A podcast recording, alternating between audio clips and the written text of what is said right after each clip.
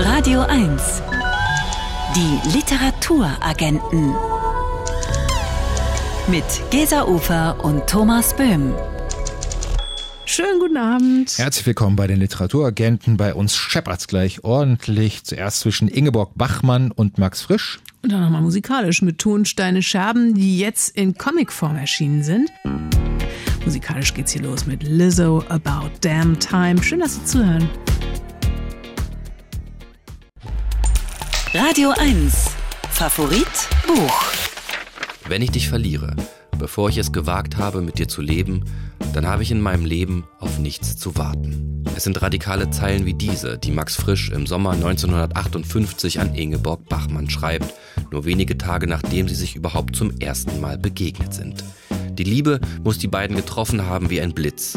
Und was sich nun anschließt, ist eine fast fünfjährige Beziehung voller Höhen und vor allem Tiefen, voller Bewunderung und Rivalität, voller Eifersucht und tiefer Verletzungen. Jetzt ist der Briefwechsel des wohl glamourösesten Paares der deutschsprachigen Literatur erschienen. Wir haben es nicht gut gemacht. So der Titel des fast 1000 Seiten starken Bandes, an dem ein vierköpfiges Team von Bachmann und Frisch-Fachleuten rund drei Jahre lang geforscht und kommentiert hat. Thomas Stressle ist Mitherausgeber des Bandes. Er ist unter anderem Literaturwissenschaftler an der Uni Zürich und Präsident der Max-Frisch-Stiftung und jetzt unser Gast bei den Literaturagenten auf Radio 1. Und darüber freuen wir uns sehr. Schönen guten Abend, Herr Sträßle. Guten Abend, Frau Ufer. Guten Abend, Herr Stressler. Wie erklären Sie sich dieses riesengroße öffentliche Interesse an dieser Liebe? Warum beschäftigt die uns heute noch so sehr? Ja, da gibt es mehrere Gründe. Also erstens handelt es sich um zwei der berühmtesten Figuren der deutschsprachigen Nachkriegsliteratur. Alle kennen Ingeborg Bachmann, alle kennen Max Frisch, alle haben etwas von denen gelesen. Ähm, es ist, sind Namen, die bis heute im literarischen Gedächtnis sehr präsent sind. Das ist aber nur ein Grund. Ein zweiter Grund ist sicherlich, dass es halt um diese Beziehung viele offene Fragen gab, um es mal neutral auszudrücken. Es gab viele Legenden, die darum gesponnen wurden. Es gab viele Mythen, die sich darum herausgebildet haben. Und man wusste, dass es diesen Briefwechsel gibt und man hat gespannt erwartet und gehofft, dass man nun aus diesen Dokumenten so etwas wie die Wahrheit über diese Beziehung erfährt. Zu diesen Mythen und Legenden kommen wir gleich noch, aber vielleicht fangen wir erst noch mal einmal an mit diesem äh, ja, Beginn Ihres Buches. Die Briefe setzen ja wirklich mit Aplomb ein im Mai 58. Wie verlief das Kennenlernen der beiden? Ingeborg Bachmann ähm, hat reagiert, so beginnt der Briefwechsel auch auf einen Brief, den Max Frisch ihr geschrieben hat.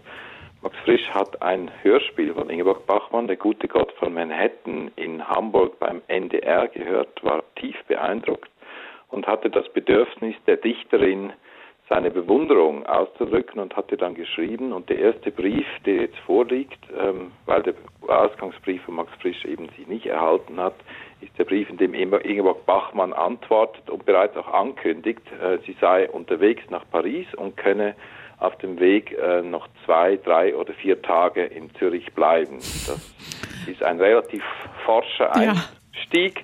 aber es ist zu dieser Begegnung nicht gekommen, weil Max Frisch den Brief zu spät erhalten hat. Er war zu dem Zeitpunkt im Urlaub in Spanien die erste Begegnung fand dann aber tatsächlich wenig später, Anfang Juli 1958 in Paris statt. Ingeborg Bachmann ist nach Paris gefahren, um zu arbeiten und Max Frisch ist nach Paris gefahren, weil dort zwei seiner Stücke aufgeführt wurden und Ingeborg Bachmann hat dann versucht, die Hoteladresse von Max Frisch zu finden und dann sind sie sich in Paris begegnet und das ging vom ersten Moment mit aller Heftigkeit dann los. Und mit aller Heftigkeit ging es dann fünf Jahre lang weiter. In die, dieser Zeit ihrer Beziehung haben die beiden wenig Zeit mit und beieinander gelegt. Wie müssen wir uns das gemeinsame Wohnen und Arbeiten der beiden vorstellen? Wo haben sie sich gegenseitig unterstützt? Wo waren die Reibungspunkte bei der Arbeit?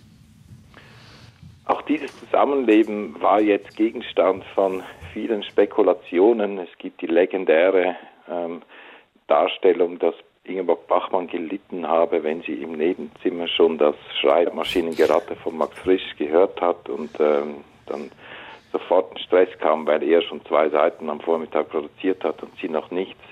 Sie haben in der Tat nicht oft, nicht lange zusammengelebt. Sie waren halt auch beide viel unterwegs. Sie waren ähm, beide natürlich im literarischen Betrieb voll eingespannt.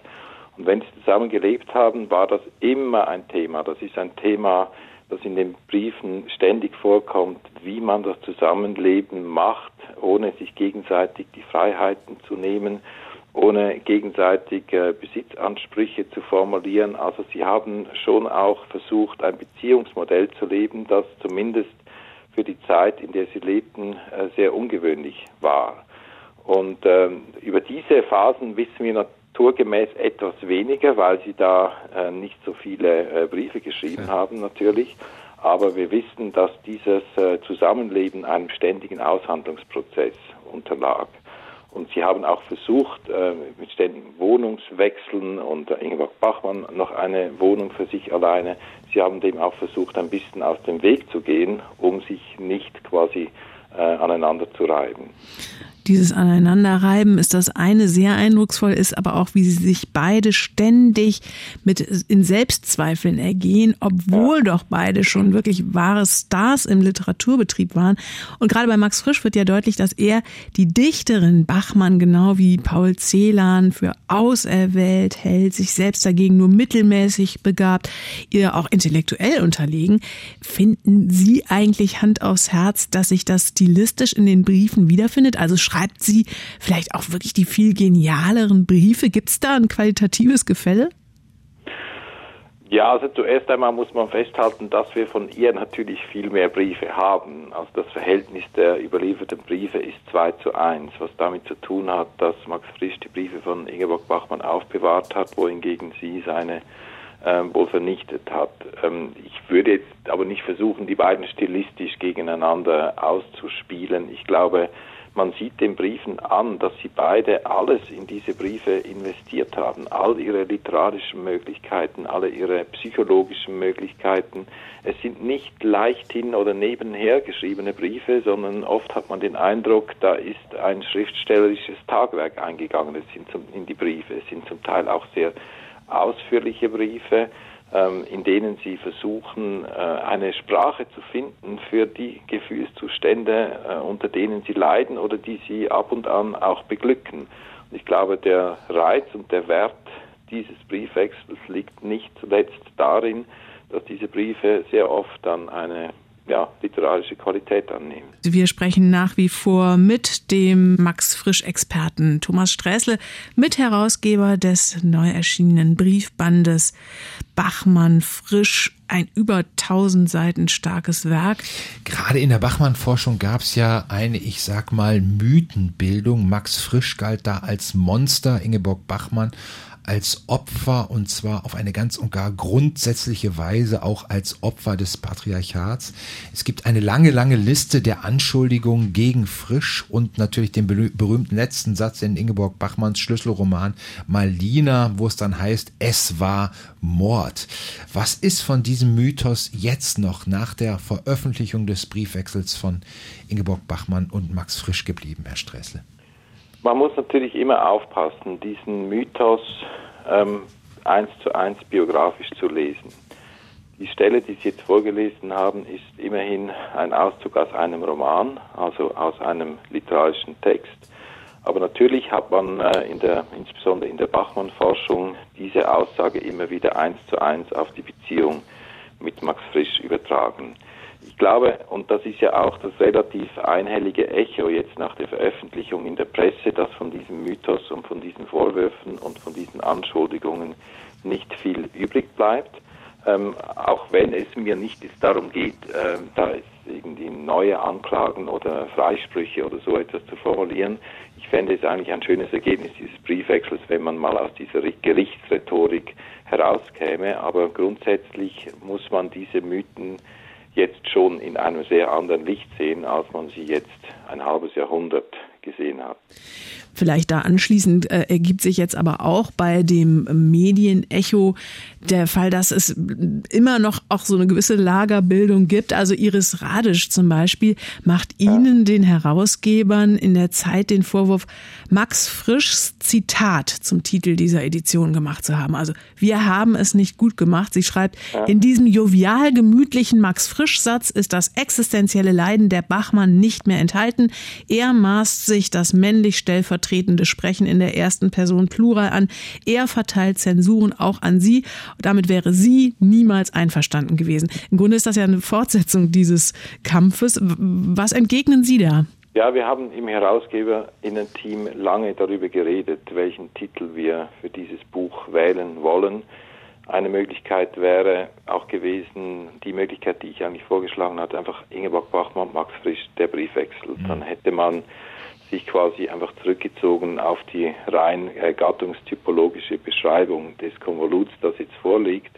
Und natürlich, der Satz stammt von Max Frisch, aber was das äh, Schöne ist an dem Satz, ist, er bezieht beide gleichermaßen ein. Er ähm, weist keine einseitigen äh, Vorwürfe äh, zu, sondern er betrifft beide. Und man kann natürlich sagen, ja klar, dadurch, dass es ein Satz von Max Frisch ist, hat er das letzte Wort, aber es ist nur der Titel. Und das ganze Konvolut zeigt ja eigentlich das Ausmaß, in dem beide ähm, unter dieser Beziehung gelitten haben. Und vielleicht ist es jetzt auch gegen dem, was Iris Radisch sagt, an der Zeit nicht nur Ingeborg Bachmann als Opfer zu sehen, sondern auch die Verwundungen, die unheilbaren Verwundungen, die Max Frisch sich eingehandelt hat in diese Beziehung, mal ein bisschen in Erwägung zu ziehen. Davon spricht er auch ausdrücklich in dem Briefwechsel von der Verwundung.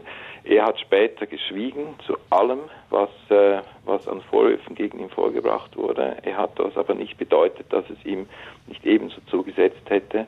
Und gleichzeitig muss man in der Bachmann-Forschung auch vielleicht in Betracht ziehen, wie dieser Opfermythos äh, überhaupt entstanden ist und wie er auch literarisch äh, konstruiert wurde.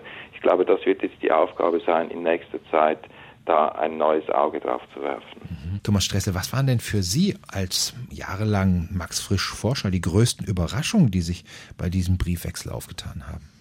Es gab ja immer das Bild, dass äh, Max Frisch ein ausschließlich analytisch denkender Kopf sei, ein eher kühler Kopf. Das war auch ein Vorwurf, äh, der ihm immer gemacht wurde, der unheilbar gesunde Max Frisch, der in jeder Lebenslage noch die Kontrolle zu äh, wahren vermochte.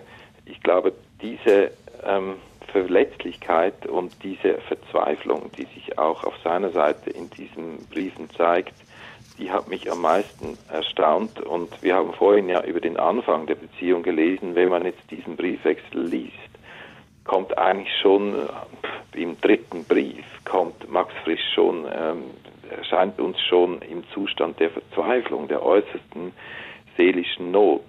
Diese ähm, ja, Schonungslosigkeit, mit der er sich hier auch ähm, als Liebender zeigt, die hat mich äh, am meisten überrascht und übrigens auch berührt. Thomas Sträßle, wie lautet denn nach drei Jahren Beschäftigung mit diesen Briefen die Antwort? Warum haben die beiden es nicht gut gemacht? Warum ist diese Liebe so spektakulär gescheitert? Ja, das ist natürlich äh, schwierig zu beantworten in einem oder zwei Sätzen. Es braucht 580 Briefe, um diese Tragik dieser Beziehung ähm, zu erkennen. Ähm, aber ich glaube, sie haben mit vielem gekämpft. Sie haben mit sich selber gekämpft, mit ihren eigenen Ansprüchen an sich selber, mit den Ansprüchen aneinander. Sie haben auch mit ihrer Zeit gekämpft. Übrigens, das wird ganz deutlich, wenn man sieht, wie hier auch die Geschlechterrollen ähm, ständig thematisiert werden und wie sie sich auch zu befreien versuchen, beide aus diesen Geschlechterrollen. Wir dürfen nicht vergessen, es ist eine Beziehung, die Ende der 50er Jahre begann und Anfang der 60er Jahre endete, also zehn Jahre vor 1968. Äh, ein Datum, das ja auch für das äh, Verhältnis der Geschlechter eine ganz entscheidende Bedeutung hat. Und schließlich haben sie auch mit ihren Süchten gekämpft. Das muss man an dieser Stelle auch sehr deutlich sagen. Alkohol und Medikamente spielten in dieser Beziehung eine sehr große Rolle. ähm, und äh, gehört ebenso dazu wie die anderen Aspekte. Thomas Sträßle ist Mitherausgeber des gerade erschienenen spektakulären Bandes Der Briefwechsel. Ingeborg Bachmann und Max Frisch. Wir haben es nicht gut gemacht, unter anderem auch mit Briefen von Verwandten, Freunden und Bekannten, mit herausgegeben von Hans Höller, Renate Langer und Barbara Wiedemann. Erschienen ist der Band bei Pieper Surkamp, hat 1039 Seiten und kostet 40 Euro. Herr Sträßle, herzlichen Dank für das Gespräch. Danke Ihnen. Wiederhören. Die Literaturagenten. Wirkungstreffer. Ein Buch, das mich umgehauen hat. Dörte Hansens dritter Roman zur See steht immer noch ganz oben auf den Bestsellerlisten. Wir haben Dörte Hansen auf der Frankfurter Buchmesse getroffen und auf die Frage, welches Buch sie denn mal so richtig umgehauen habe, geriet die Schriftstellerin gleich ins Schwärmen. Dylan Thomas Under Milkwood ist eigentlich gar kein ähm, Buch, sondern ein Hörspiel. Das habe ich irgendwann als Buch, als Taschenbuch äh, irgendwo gefunden im Antiquariat, habe es gelesen und habe bei den ersten Sätzen schon gedacht, wow, er beschreibt einen Tag, einen Frühlingstag äh, in einer walisischen Hafenstadt. Und zwar aus der Sicht der, der Bewohner. Mit, es heißt eigentlich ein Spiel für Stimmen. Es gibt ein geniales BBC-Hörspiel aus den 50er Jahren. Richard Burton liest da die Erzählstimme. Und das ist bis heute eines der äh, literarischen Stücke, die mich am meisten umhauen. Ich glaube, da habe ich das erste Mal gemerkt, was Rhythmus bedeuten kann. Vielleicht eifere ich diesem Dylan Thomas bis heute irgendwie nach in meinem Schreiben wohl wissend, dass ich ihn nicht erreichen werde.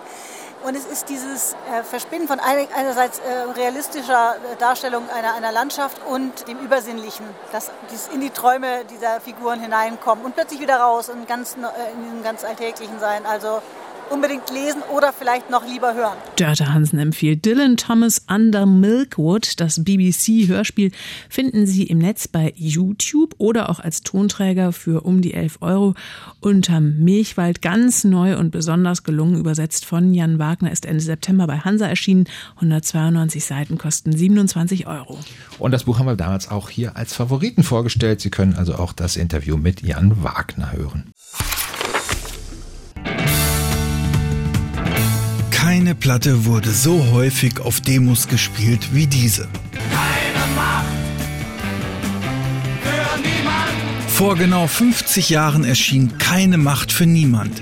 Das Album von Tonsteine Scherben mit Anarcho-Klassikern wie dem Rauchhaus-Song oder dem wunderschönen Liebeslied Komm, schlaf bei mir. Der Berliner Ventilverlag hat zum Jubiläum der Platte zwölf Comiczeichner gebeten, jeweils einen Scherbensong zu bebildern, darunter Reinhard Kleist, Uli Lust und Nikolaus Mahler. Auch die Berliner Comic-Künstlerin Bianca Schalburg hat mitgemacht. Gerade erst für ihren Geschichtscomic Der Duft der Kiefern mit dem Jugendliteraturpreis ausgezeichnet, ist sie jetzt zu Gast bei den Literaturagenten auf Radio 1.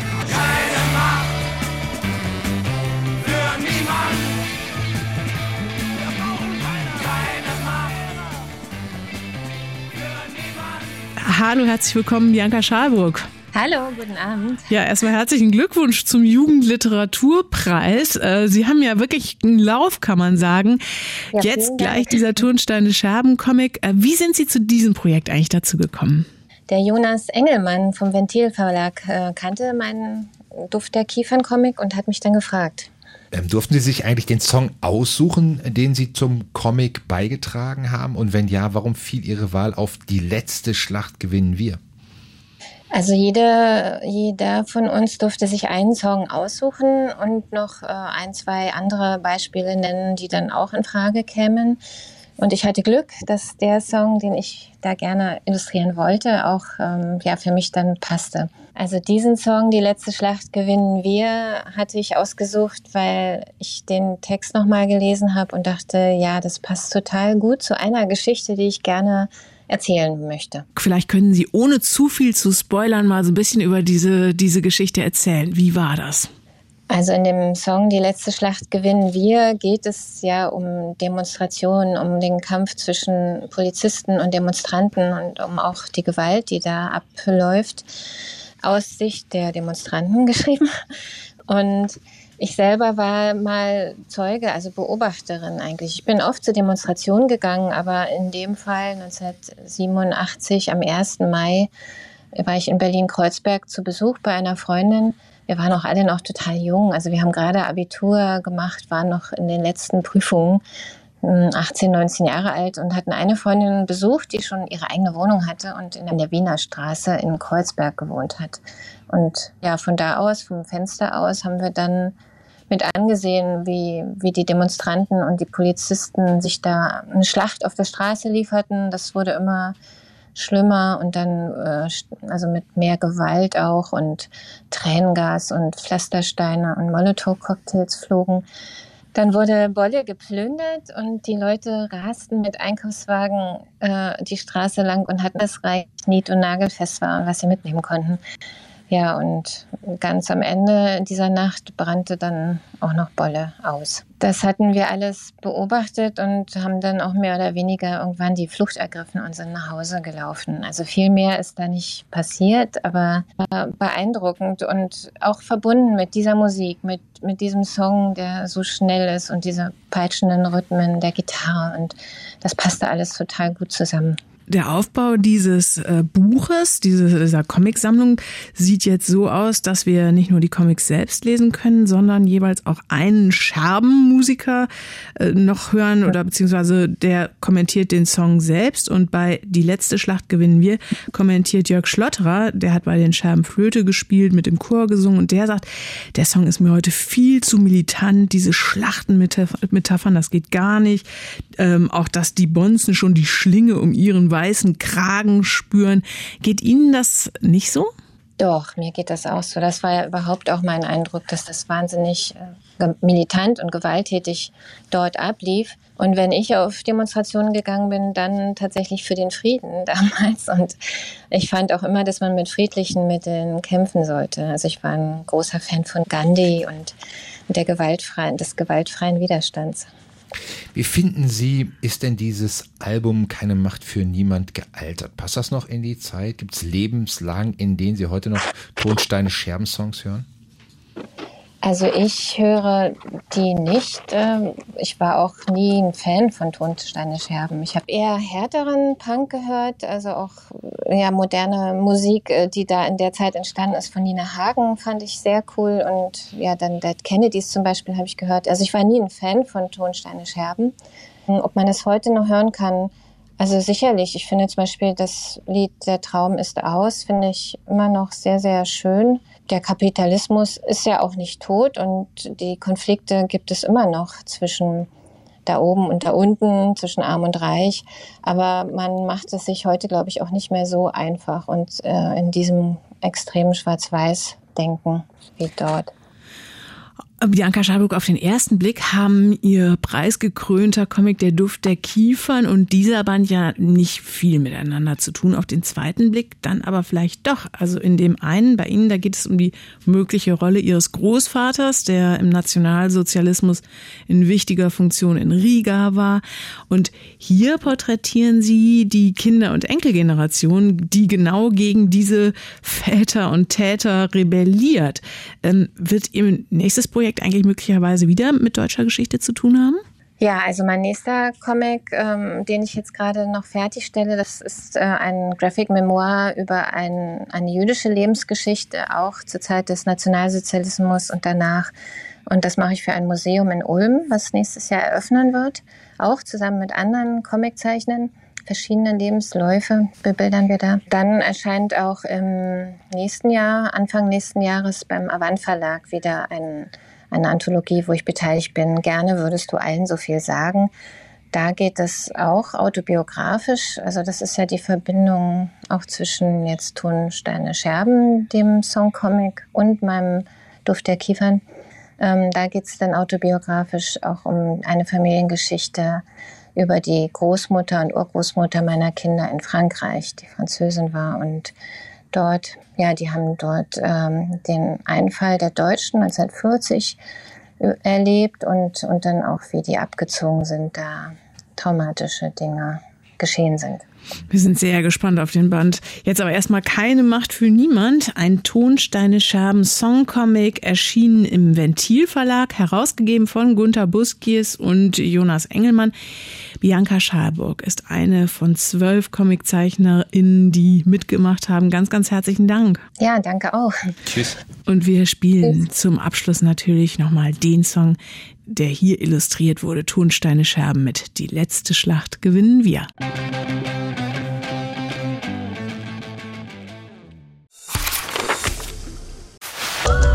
Radio 1. Die Literaturagenten. Mit Gesa Ufer und Thomas Böhm. Die Radio 1 Bücherliste. Die Radio 1 Bücherliste enthält die zehn meistverkauften und am liebsten empfohlenen Titel aus 30 unabhängigen Buchhandlungen in Berlin und Brandenburg und wird allsonntäglich abgeklopft mit Fachverstand und eigenem Geschmack. Kommentiert heute von Eleni Eftimio aus der Buchhandlung Leseglück in der Olauer Straße in Berlin-Kreuzberg. Hallo Eleni. Hallo. Hallo. Wir haben heute den ersten Advent. Hat das große Weihnachtsgeschäft, der große Weihnachtswahnsinn bei euch schon angefangen? Ja, so ein bisschen ist schon zu spüren, dass die äh, Menschen mehr Zeit haben und Lust haben, Bücher zu lesen und äh, auch Bücher zu verschenken. Ja, hat schon ein bisschen angefangen. Los geht's mit Platz 10. Besat Karim Khani schildert in Hund Wolf Schakal das Schicksal eines Migrantenkindes in den Gangs von Neukölln. Das Buch findet aller Orten Begeisterung, auch bei dir? Ja, auf jeden Fall. Ich bin großer Fan und äh, ich konnte auch auf die Lesung gehen und es war total schön und er ist auch bei uns in den Laden vorbeigekommen und hat Bücher signiert und ein absolut sympathischer Mensch und abgesehen davon natürlich ist sein Buch fantastisch. Platz 9, das Ereignis von Annie Ernaux, unserer neuen Nobelpreisträgerin. Sie erzählte autofiktional von einer illegalen Abtreibung in den 60er Jahren und von den Demütigungen und Verletzungen, die damit zusammenhängen. Ein hartes Buch? Es ist schon ein hartes Buch, vor allem äh, hart ist es auch deshalb, weil es jetzt irgendwie Jahre, Jahrzehnte später immer noch eine absolute Aktualität hat und da muss natürlich was passieren, das wissen wir alle und ähm, ich bin wirklich sehr begeistert, wie sie das nach außen getragen hat und wie sie das so all die Jahre mit sich rumgeschleppt hat und dann das so literarisch aufgearbeitet hat, fand ich toll. Neu auf Platz 8 Jonas Jonasson mit drei fast geniale Freunde auf dem Weg zum Ende der Welt. Ein Roadtrip mit drei Männern, die aus ihrem Wohnmobil ein Gourmet-Restaurant machen. Klingt nach Wohlfühlliteratur, ist es das? Das kann ich leider nicht beurteilen, weil dieses Buch äh, hat mich leider nicht so richtig interessiert. Ich denke aber, dass er viele Fans hat und dass es viele Menschen begeistern wird. Ach, unsere Diplomatin. Ähm, auf Platz 7 reitet Kaiserin Elisabeth durch den Roman von Karen Duwe. Sissi heißt der und zeichnet die österreichische Kaiserin nicht als Zuckerpuppe, sondern als Ästhetin und Draufgängerin. Eine Frau und ein Buch nach deinem Geschmack? Ja, auf jeden Fall. Ich gebe zu, ich bin große Sissy-Anhängerin. Ich habe mir auch die Netflix-Serie angeguckt. Die fand ich jetzt, naja, gut, kann man diskutieren.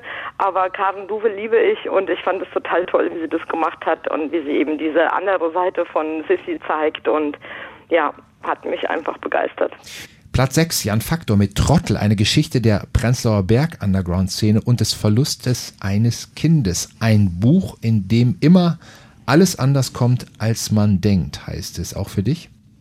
Ja, also es ist absolut skurril und absurd und ich mag es auch, diese Fußnoten immer dazwischen. Und das Thema ist natürlich, teilweise ist es so super witzig und man denkt so, coole Sprache und dann ist wieder dieses traurige Erlebnis und ähm, wie er auch Berlin und Ostberlin beschreibt. Und also mir hat es gut gefallen. Ich weiß aber auch, dass es nicht ähm, jedermanns oder jeder Frau's Sache ist, dieses Buch. Auf Platz 5 das illustrierte Kompendium der psychoaktiven Pflanzen von Kat Menschik und Jakob Hein. Ein Buch, das analog zum Inhalt Hai macht? Äh, ja, ich glaube, man könnte es so sagen. Also ich fand es total toll, ähm, weil diese Illustration natürlich diese Farb, äh, diese Farbkraft da rauskommt, Schade finde ich nur, dass es in so einem relativ kleinen Format äh, herausgegeben wurde. Natürlich auch wegen der Druckkosten, denke ich mir, weil es ist wirklich ein Spezialdruck und ähm, aber die Texte von Jakob Hein sind toll und ich bin sowieso begeistert von den Illustrationen und ja, wie gesagt, größeres Format und dann wäre es vielleicht noch, noch, noch toller gewesen. Also du magst deine Trips lieber ein bisschen größer. Auf Platz 4, Transatlantik von Volker Kutscher, diesmal nicht mit Gerion, sondern mit Charlotte Rath in der Hauptrolle, die einen Mordfall im Deutschland des Jahres 1937 löst. Wieder eine eindrucksvolle Geschichtsstunde im Krimi-Format? Ja, vor allem sehr ausufernd und ähm, Charlie ist irgendwie auch eine meiner Lieblingscharaktere und ich freue mich sehr, dass sie jetzt ein ganzes Buch bekommt und äh, bin gespannt, wie es weitergeht. Also, ich kann es mir ungefähr denken, aber bin trotzdem gespannt. Platz drei die Lektion von Ian McEwan. Erstmals verarbeitet der Autor Ereignisse aus seiner eigenen Biografie und das so intensiv, dass sein Freund, der Schriftsteller Stephen Fry, befürchtet hat, das sei McEwans Vermächtnis. War das für dich auch so ein intensives Leseerlebnis? Ja, ich liebe ihn sehr. Ich äh, bin auch der Meinung, dass es auch langsam Zeit wird für den Literaturnobelpreis. Da bin ich aber auch nicht die Einzige, glaube ich. Und ich mag es wirklich, wie er auch seine persönliche Geschichte mit einarbeitet und auch die, es hat mich auch sehr berührt, die Geschichte. Platz zwei, nochmal Autofiktion. Daniela Dröscher über ihre Kindheit und Jugend mit einer Mutter, die für ihren Mann zu dick, für die Dorfgemeinschaft im Hunsrück zu eigensinnig und für die Tochter schwer zu verstehen ist. Auch deshalb hat sie Lügen über meine Mutter geschrieben. Ein gelungenes Projekt? Ich finde es sehr gelungen. Ähm, es ist tatsächlich wirklich auch schlimm stellenweise, wie das heutzutage immer noch so ist, dass irgendwie der, der Mann, sage ich jetzt mal so, äh, die Frau immer noch versucht zu unterdrücken mit so Bodyshaming und so verschiedenen anderen Sachen und die Frau verantwortlich macht für seine eigene Unzulänglichkeit. Und Daniela Dröscher hat das irgendwie so beschrieben, dass berührt einen sehr und äh, macht auch natürlich auch, man möchte auch jeder Frau sagen, hier, guckt mal, schaut euch das Buch an, wenn ihr, wenn ihr Töchter bekommt, äh, behandelt sie gut, damit sie sich gar nicht beeinflussen lassen können von irgendwelchen Männern, die erzählen, dass sie nicht gut genug oder nicht schön genug oder nicht schlank genug sind und ja, Begeisterung von meiner Seite. Nach wie vor auf Platz 1 der Radio 1 Bücherliste und kein Wunder angesichts des Wintereinbruchs. Dörte Hansens Zur See. Ein Roman über eine Familie im rauen Wind der Nordsee. Einzelgänger, die erst durch ein überraschendes Ereignis wieder miteinander zu reden anfangen. Was sagst du zu diesem Buch? Ich bin immer wieder fasziniert, wie Dörte Hansen es schafft, mit so wenigen Worten so eine komplette Landschaft im Kopf aufzubauen. Und natürlich beschreibt sie auch die Landschaft, diese karge Landschaft und das gefährliche Wasser und dann diese Familiengeschichte. Und ähm, das, ich finde es einfach eine schöne Geschichte, aber auch irgendwie traurig und ach, ich weiß nicht, hat mir gut gefallen, aber es ist jetzt kein Feelgood-Buch oder so, aber ich finde sie einfach toll. Und wir sind immer wieder überrascht, wie du mit wenigen Worten die Landschaften deines literarischen Geschmacks ausmalen kannst, liebe Ellie. Vielen Dank dafür.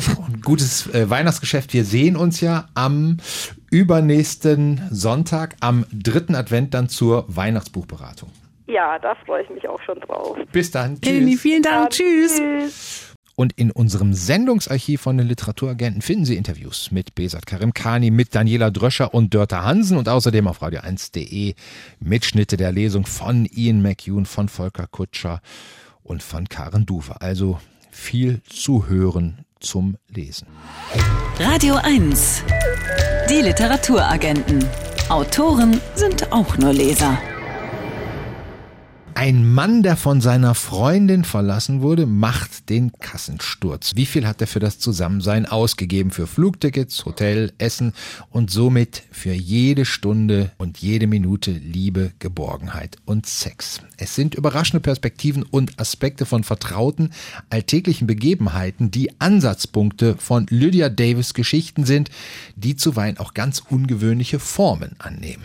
Unser lesender Autor Gregor Sander hat einen Ausflug in Lydia Davis ungewöhnlichen Erzählkosmos unternommen anhand ihres Erzählbandes Es ist, wie es ist. Und wie das war, das erzählt er uns jetzt. Hallo Gregor. Hallo. Hallo, ich weiß nicht, wie es dir ging, aber als ich das erste Buch von Lydia Davis beendet hatte, da dachte ich, sowas habe ich noch nie gelesen. Was war dein spontaner Eindruck? Das war mein erstes Buch von Lydia Davis. Insofern war ich etwas unvoreingenommener und habe erstmal gedacht, naja, geht so klassische amerikanische Short Stories. Aber du hast natürlich schon recht. Ähm, man merkt dann nach einer Weile, die fährt doch irgendwie ein Stück neben dem Gleis. äh, das läuft doch irgendwie in vielen Erzählungen anders, als man es vielleicht erwarten würde. Sie kommt ihren Figuren, ich glaube, das ist so ein bisschen das Besondere, sie kommt den Figuren sehr nah und kann sie aber trotzdem wie aus einer weiten Distanz mit der Kamera äh, beobachten und das mischt sie. Und wie sie das genau macht, äh, ist mir eigentlich immer noch schleierhaft. Aber es ist großartig. Aber kannst du das vielleicht nochmal an zwei Beispielen, ein, zwei Beispielen bebildern? Also wie das dann in solchen Geschichten funktioniert? Also nehmen wir mal eine Erzählung, die heißt Therapie. Da geht es ganz klar um eine Depression. Eine Frau hat eine Depression und sie beschreibt äh, zum einen erstmal, wie sie so durch ihre Wohnung oder durch ihr Haus geht und dann in der Garage endet über einem Ölfleck und dort einfach nicht mehr weiter weiß und die Gedanken in ihrem Kopf wie so eine Fliege gegen die Scheibe brummen. Und dann wird beschrieben, wie sie zum Arzt geht, zu einem Psychiater und wie sie dann Zweifel an sich hat, Zweifel an diesem Psychiater. Es wird das Wort Depression in der ganzen Erzählung nicht einmal erwähnt. Äh, das kriegt man eher so nebenbei mit. Und ähm, sie sagt dann, er nimmt sie jedes Mal auseinander und setzt sie neu zusammen und zeigt ihr das Bild. Äh, aber trotzdem merkt man in dieser Erzählung, auch ohne dass das erwähnt wird, dass es ihr langsam besser geht gegen Ende, ohne dass jetzt alles total glorios ist und großartig und wunderbar, aber trotzdem erkennt man in der Erzählung, wie es ihr trotz allem langsam besser geht. Das fand ich schon wirklich toll. Und dann zum Beispiel auch eine Erzählung, die die Socke heißt. Da wird eine Liebesgeschichte anhand einer Herrensocke erzählt. Das fand ich schon, meine Herren, sehr originell. Schön. Den Band, den du ausgesucht hast, ist die Sammlung von Lydia Davis frühen Geschichten, die stammen aus der Zeit um das Jahr 1986. Merkt man denen das in irgendeiner Art und Weise an, dass sie jetzt schon bald 40 Jahre alt sind? Ich finde überhaupt nicht. Ähm, also die sind sehr frisch und, und auch modern, finde ich. Und äh, es wird natürlich zum Beispiel mehr Fernsehen geguckt, als das heute äh, wäre. Und dafür kommen so Social Media und so kommen gar nicht vor. Aber ich bezweifle, dass Lydia Davis heute mit Social Media irgendwas zu tun hätte. In den späteren Bänden von Lydia Davis gibt's immer wieder rote Fäden, zum Beispiel die Träume von Figuren in Romanen des französischen Autors Gustave Flaubert gibt's auch hier. In diesem Es ist, wie es ist, ein wiederkehrendes Moment? Na, die Liebe spielt schon doch eine große Rolle, so in all ihren Absonderlichkeiten. Und der Schmerz wird auch häufig durchdekliniert. Es gibt zum Beispiel eine Erzählung, wo der Mann, der sich von der Frau trennt, sagt, dass ihn von Anfang an etwas an ihr gestört hat, ohne das zu benennen, was es denn eigentlich war, dass ihn die mehreren Sachen, die sie an ihm, an ihr gestört haben. Und ähm, das ist äh, ein Thema, was sich schon durchzieht. Wenn wir von dem Thema Liebe sprechen, dann müssen wir an der Stelle auch mal erwähnen, Lydia Davis war die erste Frau von Paul Auster ah. und das Buch ist erschienen in der Zeit der Trennung von Paul Auster, der dann ja später Siri Hüstvedt geheiratet hat. Tja, das wusste ich tatsächlich Klatsch auch nicht. Mehr. Und Tratsch hier bei den Literaturagenten. äh, Gregor, wenn du, wenn die Geschichten so originell sind, wie du das gerade beschreibst, steht dem dann eigentlich auch sowas wie so eine sprachliche Originalität, ein sprachlicher Reichtum gegenüber? Die Sprache ist total klar und ich würde auch sagen fein und, und präzise. Also manchmal geht sie da wirklich wie mit dem Skalpell dran. Äh, auch wenn sie im Übrigen Käsesorten beschreibt oder äh, Kakerlaken. Also es gibt eine ganze Erzählung über Kakerlaken. Das hört sich manchmal jetzt so skurril und lustig an, ist es überhaupt nicht. Ähm, auch die Geschichte mit der Socke ist eine ganz ernsthafte Erzählung obwohl auch hin und wieder ähm, man durchaus auch mal lachen muss, aber eher nicht so auf die krachend schenkelklopfende Art. Wenn du diese Geschichte mit der Socke jetzt schon zweimal erwähnt hast, dann erzähl doch mal, wie ist die Liebesgeschichte mit der Socke? Ja, das ist, das brauche ich ein bisschen, aber äh, das, ist die, die, das, das ist eben bei ihr alles nicht so einfach. Das Paar ist getrennt und er ist mit der neuen Frau bei ihr in der Nähe, macht nur Urlaub. Die haben ein gemeinsames Kind und die lassen so Sachen bei ihr im Haus liegen und dann ähm, bringt sie ihnen die abends zum Essen mit. Dabei ist eine Socke. Diese Socke steckt er sich hinten in die Tasche und findet sie dann nach dem Essen, zieht er sie wieder so verwundert heraus. Und dann startet sie anhand seiner besockten Füße von früher, als sie noch ein Paar waren, mit der Erzählung ihrer eigentlichen alten Liebesgeschichte. Ganz zum Schluss. Wir haben gehört, Lydia Davis, die Meisterin der kurzen Form. Deshalb kommt es natürlich jetzt nicht um das Kurzurteil für den Buchaufkleber drumherum. Wie würde der heißen? Kurze Geschichten mit langer Wirkung. Wow. Lydia Davis, Es ist, wie es ist, wurde übersetzt von Klaus Hoffer. Der Band ist im Droschel Verlag erschienen, 176 Seiten, kosten 22 Euro. Und wir sagen auch ganz kurz Danke. Sehr gern. Merci. Bis bald. Mit seinem Roman Metro 2033 erregte der russische Autor und Journalist Dmitri Glukowski nicht nur das Interesse der literarischen Öffentlichkeit. Die Story Moskau ist durch einen Atomkrieg unbewohnbar geworden. Die Überlebenden haben sich in den zerstörten U-Bahn-Schächten eingerichtet. Inspirierte auch ein gleichnamiges Computerspiel, als Anfang diesen Jahres der Ukraine-Krieg ausbrach. Da schrieben viele seiner ukrainischen Leserinnen und Leser Leser an Glukowski, das Leben in Kiew fühle sich so an, wie er es in Metro 2033 beschrieben habe. Gerade ist ein Erzählungsband von Glukowski erschienen. Er heißt Geschichten aus der Heimat. Thomas, du hast ihn gelesen. Ist der wieder so dystopisch, so untergangshaft? Ja, aber auf eine andere Art. Glukowski selbst würde ihn wohl als mythologisch bezeichnen, denn es geht ihm, wie er in seinem sehr erhellenden Vorwort schreibt, darum zu zeigen, dass viele Russinnen und Russen fasziniert sind von Mythen, mit denen ich zitiere, die harte, hässliche, unerträgliche, oft genug auf tragische Weise erbärmliche Wirklichkeit verschleiert werden soll verschleiert von Putin und seiner totalitären neosowjetischen Diktatur, die das russische Volk schamlos belügt, ihm die Großartigkeit Russlands einredet, die, ich zitiere nochmal, zur Rechtfertigung für die Wertlosigkeit des Lebens der russischen Bürgerinnen und Bürger wird. Also allerdeutlichste Worte von Glukowski. Und es versteht sich von selbst, dass Glukowski nicht mehr in Russland lebt. Derzeit hält er sich, er war früher mal Journalist bei der Deutschen Welle, äh, sogar hier in Berlin auf.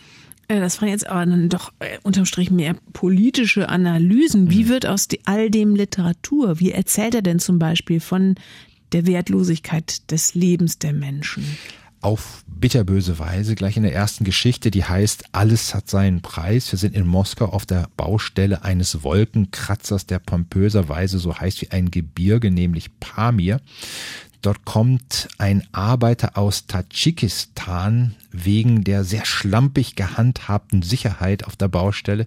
Da bekommt er einen Stromschlag. Die Geschichte vollzieht sich auf zwei Ebenen. Wir erleben, wie der verunglückte Arbeiter im Krankenhaus erwacht und etwas Seltsames mit anzieht. Einem Patienten werden die Organe entnommen. Die andere Ebene, ein hohes Parteimitglied ist bei dem Unternehmer, der den Wolkenkratzer baut, vorstellig geworden und verlangt, einfach weil er die Macht dazu hat, einen Anteil am Geschäft. Und dieses Geschäft besteht nicht nur im Hochhausbau, nein, viel einträchtiger ist es, dass die Arbeiter aus den entlegenen Sowjetrepubliken, wie gesagt Tadschikistan, gezielt in Arbeitsunfälle verwickelt werden, um ihnen dann die Organe zu entnehmen und sie reichen Organsuchenden auf der ganzen Welt zu verkaufen. Und wie gesagt, der Politiker, dessen Aufgabe es ja eigentlich wäre, das Volk zu schützen, verhindert den Organhandel nicht. Er will einfach seinen Anteil an dem Geschäft drastischer lässt sich kaum darstellen, wie menschenverachtend Politik in Russland betrieben wird.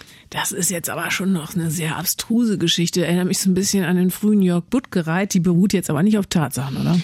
Also als ich sie gelesen habe, dachte ich zunächst, da könnte was dran sein, aber natürlich schöpft Glukowski hier grandios aus der Tradition der grotesken Fantastik, die es ja in der russischen Literatur gibt, die von Gogol über Bulgakov bis hin zu Wladimir Sorokin in der Gegenwart reicht da ist Macht immer auch mit Magie, mit Geheimnissen verbunden, was diese Macht eben größer, unangreifbarer erscheinen lässt, uns aber auch herausfordert, sie zu befragen. Worauf beruht sie?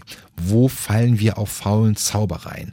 Gleichzeitig entsteht dadurch natürlich für uns Lesende eine Faszination. Wir erleben anhand unserer eigenen Fantasie, wie verführerisch Mythen, sprich erfundene Konstruktionen sind, wie sehr wir ihnen glauben wollen, weil sie uns in den Kram passen. Ich mache noch mal ein Beispiel. Ein Forscher hat in Sibirien an einem Tiefbohrexperiment teilgenommen. Dabei wurde ein rätselhaftes, monströses Wesen entdeckt, das sich auflöst, als die Sonnenstrahlen es treffen. Gazprom schaltet sich sofort ein, droht dem Forscher, der schon einen Bericht geschrieben hat, ähm, der ist nämlich überzeugt, dass da ein Zugang zur Hölle entdeckt wurde. Also Gazprom schaltet sich ein, bietet diesem Forscher einen gut bezahlten Posten an und er nimmt das auch wirklich an, dieses Angebot, auch weil er seine Familie schützen will. So, zum einen bekommen wir hier ein Psychogramm, wie Machterhalt funktioniert. Menschen, die eine Wahrheit kennen, werden korrumpiert, ihnen werden Vorteile, Posten angeboten, sie werden zum Teil des Systems gemacht und sie willigen ein. Ich denke, so funktioniert das auch in der Realität. Aber wie gesagt, nicht vergessen, das ist eine Geschichte, eine literarische Erfindung, genau ja wie die Hölle eine literarische Erfindung war, die jahrhundertelang ein Machtmittel war, um Gläubige zu beherrschen. Also das führt Glukowski alles vor. Er befreit mit seinen um nochmal das Wort zu gebrauchen, mythologischen Geschichten vom Glauben an Mythen, betreibt Aufklärung über die russische Gegenwart quasi als Lektüre-Abenteuer, das aus der russischen Klassik schöpft. Damit ist er viel mehr seiner russischen Heimat und der wahren Größe Russlands verbunden, als das die derzeitige Regierung jemals war. Dimitri Glukowski, Geschichten aus der Heimat. Übersetzt wurde der Band von M. David Drews und Christiane Pöhlmann. Erschienen ist das Buch bei Heine. 448 Seiten kosten 24 Euro. Und wir hören nach der nächsten Musik einen Auszug aus einer Geschichte von Dimitri Glukowski. Wir haben gerade über den Band Geschichten aus der Heimat von Dimitri Glukowski gesprochen. Geschichten, in denen es, wie gesagt, äußerst grotesk zugeht, grotesk über Russland erzählt wird, um zu zeigen, wie viele Menschen dort den von Wladimir Putin verbreiteten Mythen Mythen und Geschichten auf den Leim gehen, zum Beispiel, wenn der immer wieder seine immense Liebe zu Russland betont. In der Geschichte Die Erscheinung nimmt diese Liebe eine Form an, die alle Grenzen sprengt. Putin, der nationale Führer, erscheint Frauen im Traum. Selbst an abgelegenen Orten wie Koslowska wird also im wörtlichen Sinne zu deren Traummann. Und weil er so überaus männlich ist und zudem den Segen der orthodoxen Kirche genießt, hat diese Traumerscheinung weitreichende Folgen. Stellt euch vor, Mädels, ich hab von ihm geträumt, gab Natascha, die Ukrainerin, zu und lief dabei knallrot an. Ja, eben! Tanka schnappte sich die Konsumolskaja Pravda vom Tisch. Die haben eine Umfrage durchgeführt. Danach haben zwei Drittel aller Frauen im Land im Traum schon Sex mit ihm gehabt. Aber das ist doch. Katja wich etwas zurück und ließ sich kraftlos auf die Bank plumpsen. Was ist das bloß? Komm endlich zur Besinnung, Rodina, verlangte Tanka nun. Was soll das Gezeter? Meine Güte, du hast davon geträumt, dass der nationale Führer dich bespringt. Kein Wunder, so frustriert wie du warst. Aber von wem sind dann die Kinder? hauchte Katja, während sie sich behutsam über den Bauch strich. Von irgendwem werden sie schon sein, antwortete Tanka. Der weiße Linienbus näherte sich der Haltestelle. Katja stieg ein und nahm dicht hinter der Fahrerin Platz. Ihr Blick wanderte durch die tristen Straßen von Koslowka. Ihr Herz klopfte wild. An der Heckscheibe klebte ebenfalls ein kleines Bild des nationalen Führers. Mit einem Mal fiel Katja ein, dass sie vor einem halben Jahr beim Empfang der stellvertretenden Bürgermeisterin von Koslowka ebenfalls sein Porträt gesehen hatte. Die ganze Wand hatte es eingenommen, und auch in der Wachstube der Miliz hatte sie eines gesehen. Dann erreichte der Bus den einzigen Platz in Koslowka, der mit drei Sehenswürdigkeiten aufwarten konnte, dem Kaufhaus Komfort und zwei echten Reklametafeln. Die hiesigen Arbeiter strichen gerade zwei neue riesengroße Plakate glatt. Von beiden blinzelte Katja voller Zärtlichkeit der nationale Führer an. Russland, ich liebe dich verkündeten die riesigen weißen Buchstaben auf einem. In einer Ecke des Plakats ließ sich das Logo der Partei erahnen. Wir glauben an Sie, hieß es auf der zweiten Reklametafel mit dem Logo der russischen orthodoxen Kirche. Katja bekreuzigte sich und lächelte ihm durch ihre Tränen zu. Zu Hause schaltete sie den Fernseher ein und glitt unter seinem beruhigenden Gebrummel hinüber in den Schlaf. Ein neues demografisches Programm des nationalen Führers in Zusammenarbeit mit der russischen orthodoxen Kirche, flüsterte der Kasten. Und jetzt zu den Sportnachrichten. Oliver Brot hörten wir gerade mit einem Auszug aus der Geschichte Die Erscheinung, zu finden auf Dimitris Glukowskis Geschichten aus der Heimat. Das Hörbuch ist erschienen bei Random House Audio. Zwölfeinhalb Stunden Laufzeit hat das Ganze und kostet circa 25 Euro. Und das war's schon wieder. Zwei Stunden Literaturagenten neigen sich dem Ende an diesem 27. November, der ja doch schon was ziemlich, ziemlich winterlich Weihnachtliches hat.